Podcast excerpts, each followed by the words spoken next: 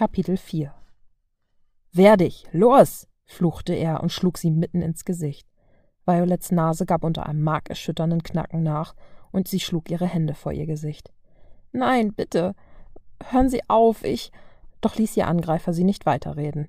Zeig endlich, was du kannst, oder das hier wird gar kein Ende mehr nehmen, fluchte er und schubste sie grob zurück, wobei sie mit den Armen strauchelte, um ihr Gleichgewicht nicht wieder zu verlieren. Strucker will Resultate sehen, schrie er und wandte sich an eine Frau mit Klemmbrett. Die Nase der Testperson ist bereits verheilt. Notieren Sie das. Violets Gedanken rasten. Sir? Ja, was gibt es? fragte der Angesprochene und wandte sich von Violet ab. Sir, das fanden wir in Ihrer Zelle, sagte die Frau und übergab dem Mann, der Vio bis eben noch maßlos gequält hatte, ein Foto. Was soll das sein? fragte er und wedelte mit dem Bild vor Violets Nase herum. Denkst du wirklich, du wirst ihn wiedersehen? spottete der Mann mit einem provokanten Lächeln auf den Lippen.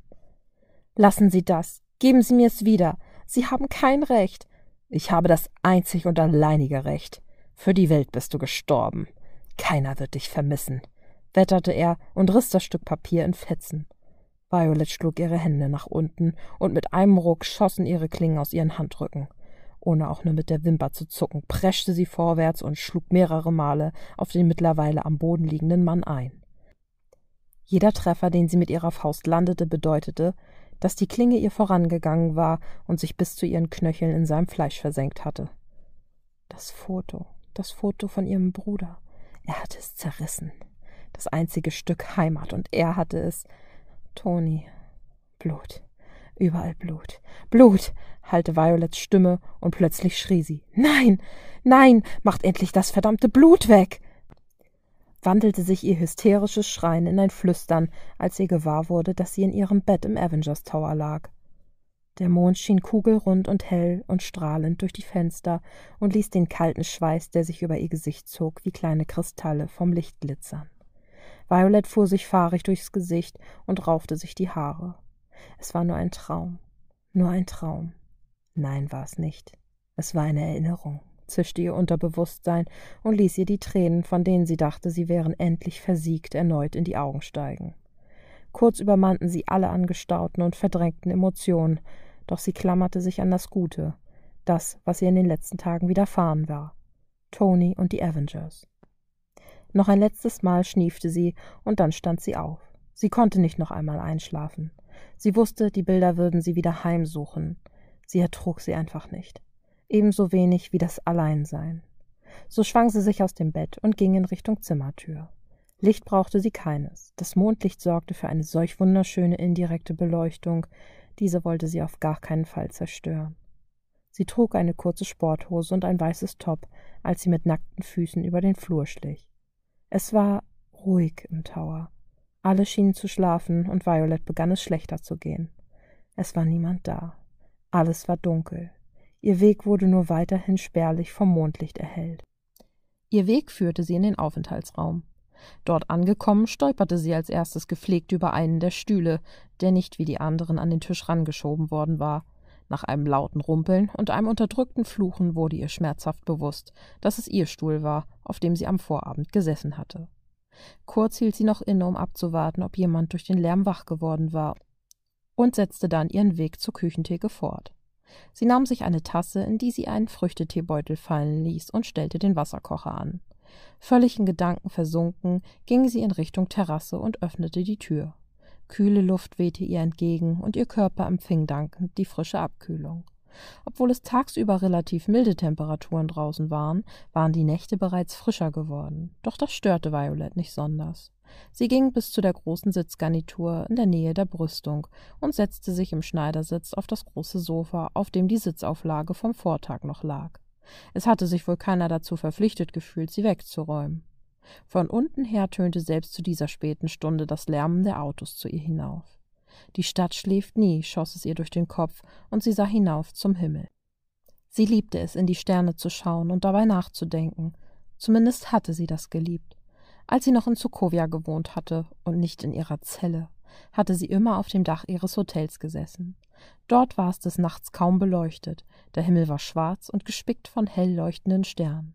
Hier sah der Himmel eher braun aus, wie eine Abgaswolke, welche versuchte, die Sterne zu ersticken. Es machte sie irgendwie wehmütig. Na, kannst du nicht schlafen? fragte eine dunkle Stimme, die jedoch so sanft und beruhigend klang, dass Vajo nur erstaunt und nicht erschrocken herumfuhr. Tor, sagte sie, lächelte und traf auf seinen aufmerksamen Blick. Nein, ich schlafe im Moment nicht so gut. Schlechte Angewohnheit, sagte sie und versuchte das Ganze etwas herunterzuspielen. Hm, entgegnete er nur leicht lächelnd, wissend, dass es bestimmt etwas mit dem, was ihr zugestoßen war, zu tun hatte. Hier, sagte er und reichte ihr einen Becher Tee. Der stand noch in der Küche, schmunzelte er und zwinkerte ihr zu. Oh, danke, erwiderte sie erstaunt und nahm ihm das heiße Getränk ab. Sie packte die Tasse am Griff und schlürfte einen Schluck, ehe sie wieder zu ihm aufsah. Er trug sein Haar nachlässig zu einem Dutt zusammengeknotet, wobei die ein oder andere Strähne sich schon wieder daraus gelöst hatte. Er hatte eine dunkle Trainingshose und einen ebenfalls dunklen Kapuzenpullover an. Thor erwiderte ihren Blick und lächelte sie abwartend an. Setz dich doch, bot sie und schlürfte einen Schluck Tee aus ihrer Tasse. Gern, entgegnete er und ließ sich neben ihr auf das Sofa fallen, wobei er sich etwas hinflezte und die Arme auf der Lehne entlang legte. Wieso bist du noch auf? wollte sie wissen. Ich habe ein Geräusch gehört, sagte er schlichtweg. Ja, das war dann wohl ich, sagte Violet etwas peinlich berührt und offenbarte ein schiefes Lächeln. Ich bin im Gemeinschaftsraum erst einmal herzhaft gegen einen Stuhl gelaufen, lachte sie und blickte Thor entschuldigend an. Dieser lachte ebenfalls und sah sie schief an. Vielleicht hättest du das Licht anschalten sollen, entgegnete er mit einem Glucksen. Alles wäre gut gewesen, hätte nicht irgendein Idiot den Stuhl mitten im Raum stehen gelassen, fluchte sie gespielt empört, was Thor ein leises Lächeln abrang. Ich war fest davon überzeugt, das Mondlicht würde als Beleuchtung reichen, sagte sie und zuckte mit den Schultern. Ich liebe das Licht des Mondes und der Sterne, sagte sie verträumt und sah zum Himmel auf, stellte dann jedoch resigniert fest, aber hier in der Großstadt ist es nicht so intensiv und schön wie auf dem Land. Wohl wahr, entgegnete Thor und folgte ihrem Blick hinauf zu der braunen Wolkensuppe, die sich begann, vor das Himmelslicht zu schieben. Die Großstadt, so wie du sie nennst, nimmt dem Himmel alles an Schönheit, sagte er. Da, wo ich herkomme, leben wir auch auf einer großen Stadt, doch des Nachts, wenn Asgard schläft, sind auch die Lichter gelöscht. Nur Fackeln und Kerzen erhellen die Gemäuer, und der Himmel zeigt sich von seiner ganzen Schönheit. Wir haben mehr Monde als ihr, musst du wissen, und auch die Sternbilder sind andere. Fasziniert hörte Violet ihm zu und umschloss währenddessen mit beiden Händen die mittlerweile abgekühlte Tasse, um eine leichte Gänsehaut überzog ihre nackten Arme und Beine. Die Wärme, die die Tasse abgestrahlt hatte, tat gut, zeigte ihr jedoch auch auf, dass sie ganz schön ausgekühlt war, dachte sie doch nicht im Traum daran, jetzt reinzugehen. Zu schön waren seine Erzählungen, zu schön dieser Moment. Sie wollte mehr von ihm hören, mehr über ihn erfahren. Thor, der sich aus dem Augenwinkel auf Violet konzentriert hatte, bemerkte ihr Frösteln. Du frierst ja, stellte er fest und fing ihren irritierten Blick ein, der zuerst zu ihren Armen und dann zu seinem Gesicht zuckte. Oh, oh, lächelte sie und zuckte mit den Achseln, nur ein wenig. Doch da hatte Thor schon seinen Pullover ausgezogen und hielt ihn ihr hin. Hier, sagte er. Stark würde durchdrehen, wenn er wüsste, dass du wegen mir eine Erkältung bekommen hast. Ihr hier in Midgard seid so anfällig für solche Dinge, stellte er betroffen fest. Violet lachte, nahm aber dankend den Pullover an. Während sie versuchte, das riesige Stoffgebilde anzuziehen, erwiderte sie Ach, Toni soll bloß nicht immer so übertreiben. Ich bin kein Kind mehr. Dann erstickte der Pullover ihr Gezeter. Als sie es geschafft hatte, blickte sie an sich herunter. Das Kleidungsstück war mindestens zehn Nummern zu groß. Danke, viel besser. Passt. Wie angegossen, sagte sie ernst und konnte sehen, wie Thor musternd den Blick über sie schweifen ließ, wobei er seine eine Augenbraue skeptisch hob. Als Violet seine Verwunderung bemerkte, lachte sie los, woraufhin Thor mit einstieg. Sie mochte es, wenn der Donnergott lachte. Es hatte etwas Ehrliches, etwas Warmes.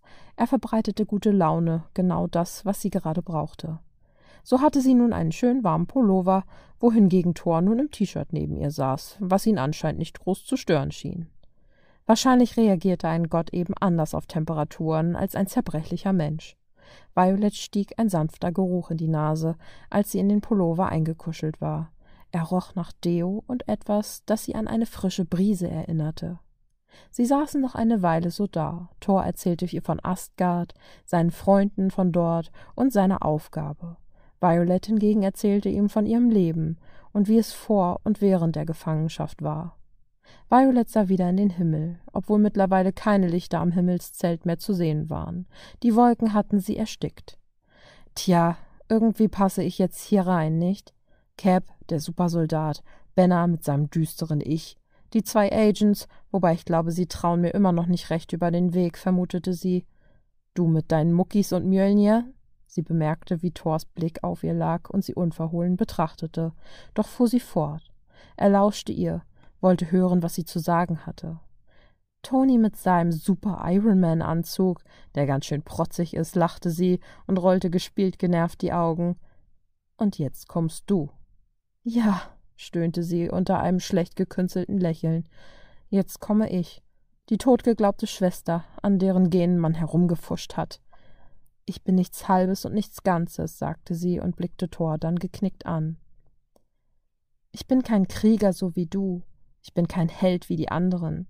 Ich bin das nicht gewohnt. Diese Irren haben mich das Kämpfen gelehrt, als Waffe, als Mörderin, nicht als Heldin und nicht als Du bist so schlau, und doch siehst du nicht die Antwort, die vor dir liegt. Irritiert sah sie ihm in seine blauen, strahlenden Augen und war wie gebannt, denn immer wenn er sprach, klang es wie ein Vers, eine Zeile aus einem alten Buch, fast so alt wie die Zeit selbst.